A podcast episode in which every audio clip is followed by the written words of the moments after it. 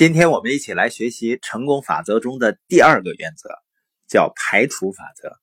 它是我们生命中非常有威力的一个原则。它的要点呢，就是排除你所不想要的，为你真正想要的东西腾出空间。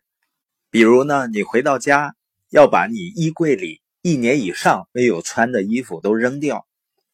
我这么说的时候呢，女士都会说：“太对了，太对了。”那男士呢说。你疯了吗？这样做会不会非常浪费呀？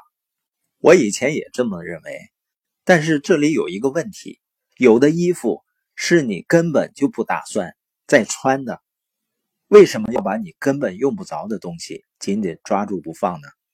因为有的衣服可能你曾经穿上感觉很好，但是呢，它的领子的样式已经过时了，或者呢，衣服的边角已经磨损了。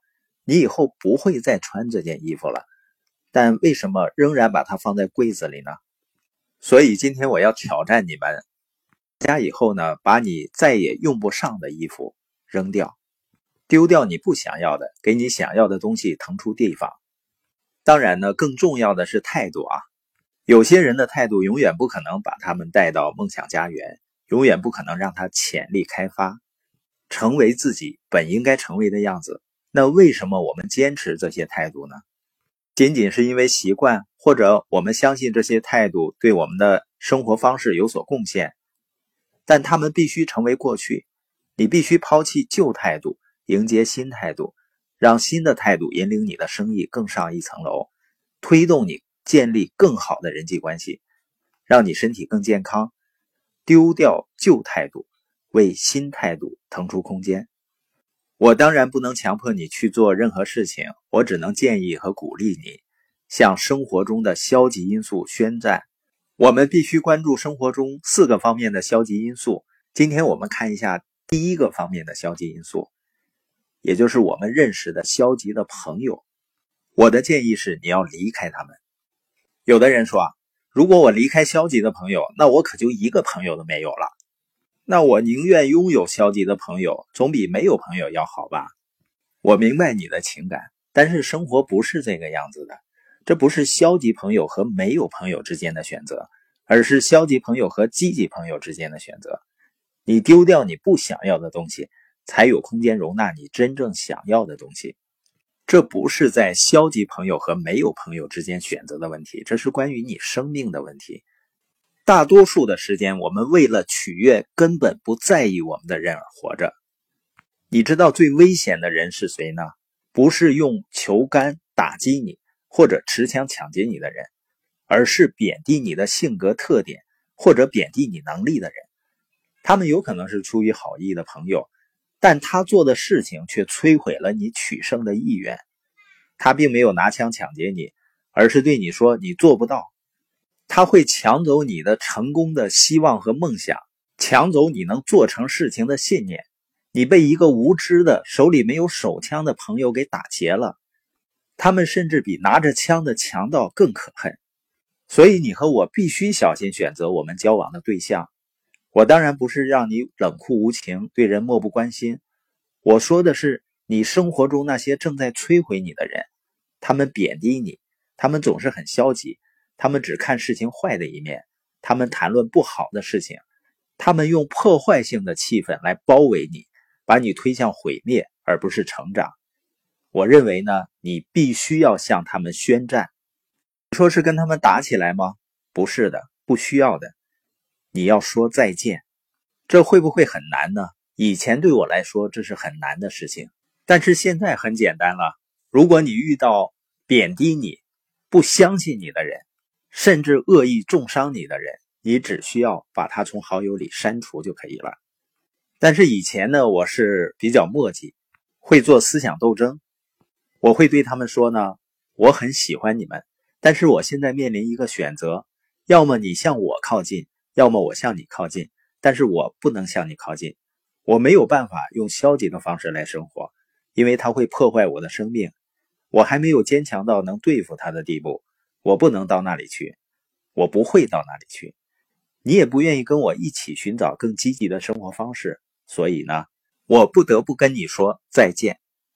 那样的话呢，你确实会失去一些朋友，但是我今天呢，要建议你，如果你生活中有人不相信你的梦想，不鼓励你的梦想，不能提升你，却不断的批评你，不断的贬低你，不停的抱怨周围的一切，总有一天你得对他说：现在我们面临一个选择，要么你向我靠近，要么我向你靠近，不然呢，我们只好分道扬镳。有人可能说啊，我媳妇儿就是这样啊，要注意啊。我们今天说的是朋友的关系，而不是婚姻的关系，因为婚姻是另一种关系。如果你们的关系不太协调，那你不能换个人试试看。不要这么想，不要把刚才说到的用到婚姻方面，也不要用到家庭方面。你的妈妈呢，永远是你的妈妈，你不能跟她说再见吧，妈妈，我再也不来看你了。我不喜欢你说话的方式，你太消极了。你不应该对你的母亲这样来说。当然呢，你在和家人相处的时候，你必须对他们之间的情感环境负责。你可以加入他们通向消极的道路上，或者把他们引导向一条积极的道路。我们选择跟谁交往，这是至关重要的。我们会变成跟我们交往的人那样。所以呢，如果你身处一个消极的环境，改变它，你要找到一个环境。外面有些人是非常有爱心、非常善良，而且关心别人的。他们会提升你，给你力量。他们会做任何能帮助你的事情。他们会谈论生命中催人奋进的正确的和美好的事情。你应该和这些人在一起。你应该投资你的生命跟他们在一起。我知道有这种人，因为我找到了他们。现在我的生活中正充满着这样的人。我是很注意自己的生活环境，我做很多事情去控制自己的生活环境。有些人也许认为说你控制的太多了，但是如果我不好好照顾自己生活的情感环境，谁会照顾他呢？人们每天都会把野草啊、垃圾啊扔进来，如果我不管好我的花园，就根本不会造就一个花园，而会出现一个垃圾场。但是很多人就是这样生活的。这是由他们交往的对象造成的，所以我要告诉你，不要跟消极的人在一起。我的信念是永远对别人有着最好的期望，但是不要依靠任何人。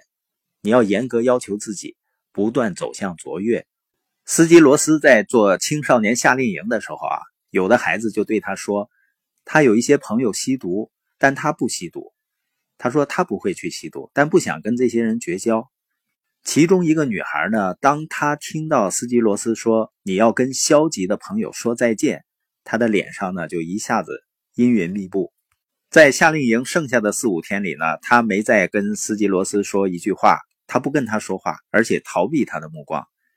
那在夏令营结束三个月以后，司机呢收到了他的一封信。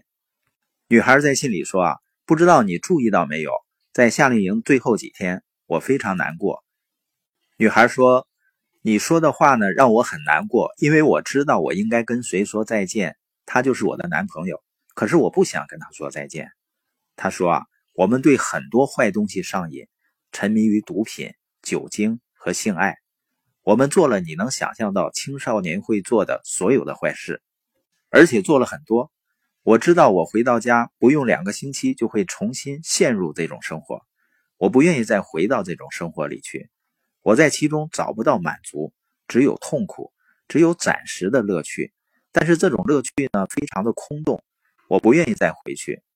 我知道他会把我拽回去的。不到两个星期，我就会再次陷入那种生活中。我不想跟他分手，但是我知道我非跟他分手不可。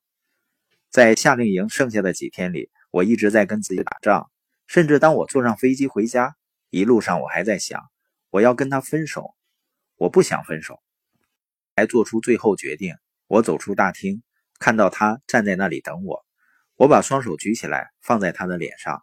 我说：“我们结束吧，我要跟你说再见。”我走开，他跟我说：“你不能这么做。”我说：“我就是要这么做。”他说：“你至少得跟我谈谈吧。”女孩说：“我不要跟你谈，你会说服我改变主意的。我不想改变主意。”再见。他说。你不能这么对我，女孩说：“我也不愿意，但是我必须这么做。”他说：“我不明白这是怎么回事啊，给我一个解释啊。”女孩说：“我不能向你解释，如果我解释，你会说服我改变主意的。我不想改变主意，我只能给你一本书，这本书会告诉你今天发生了什么。”于是呢，那个女孩给了那个男孩一本私集的《肯定你的潜能》。女孩说：“如果你真的想知道我们关系的变化，请看这本书吧。”再见。女孩给父母打电话，父母去机场把她接走。男孩回到家，整夜不睡，看完了这本书。第二天上午，男孩打电话给女孩，她不接。下午又打，他又不接。晚上再打来呢，女孩还是不接。第三天，男孩又打来，对女孩的妈妈说：“你可以把听筒放在他耳边吗？他一个字都不必讲，可是我有些话想要跟他说。”女孩接了电话，男孩说：“啊，我不知道你和我以后还会不会在一起。”我打这个电话也不是想说这个，男孩说：“啊我一直相信世界上有更好的生活方式，但是没有人告诉过我那种生活方式。我看了那本书，而且看了不止一遍。我的生命已经在改变。我打个电话只是想对你说谢谢。有时候说再见可真不容易，但这是让他们回头的唯一办法。”我不是说让大家硬起心肠不去同情关心别人，但是我知道我们必须小心选择交往的对象。这两个青少年改编的故事实际上也很激励我。我们决定呢，从今年夏天开始，我们也开始做激情人生研讨会夏令营。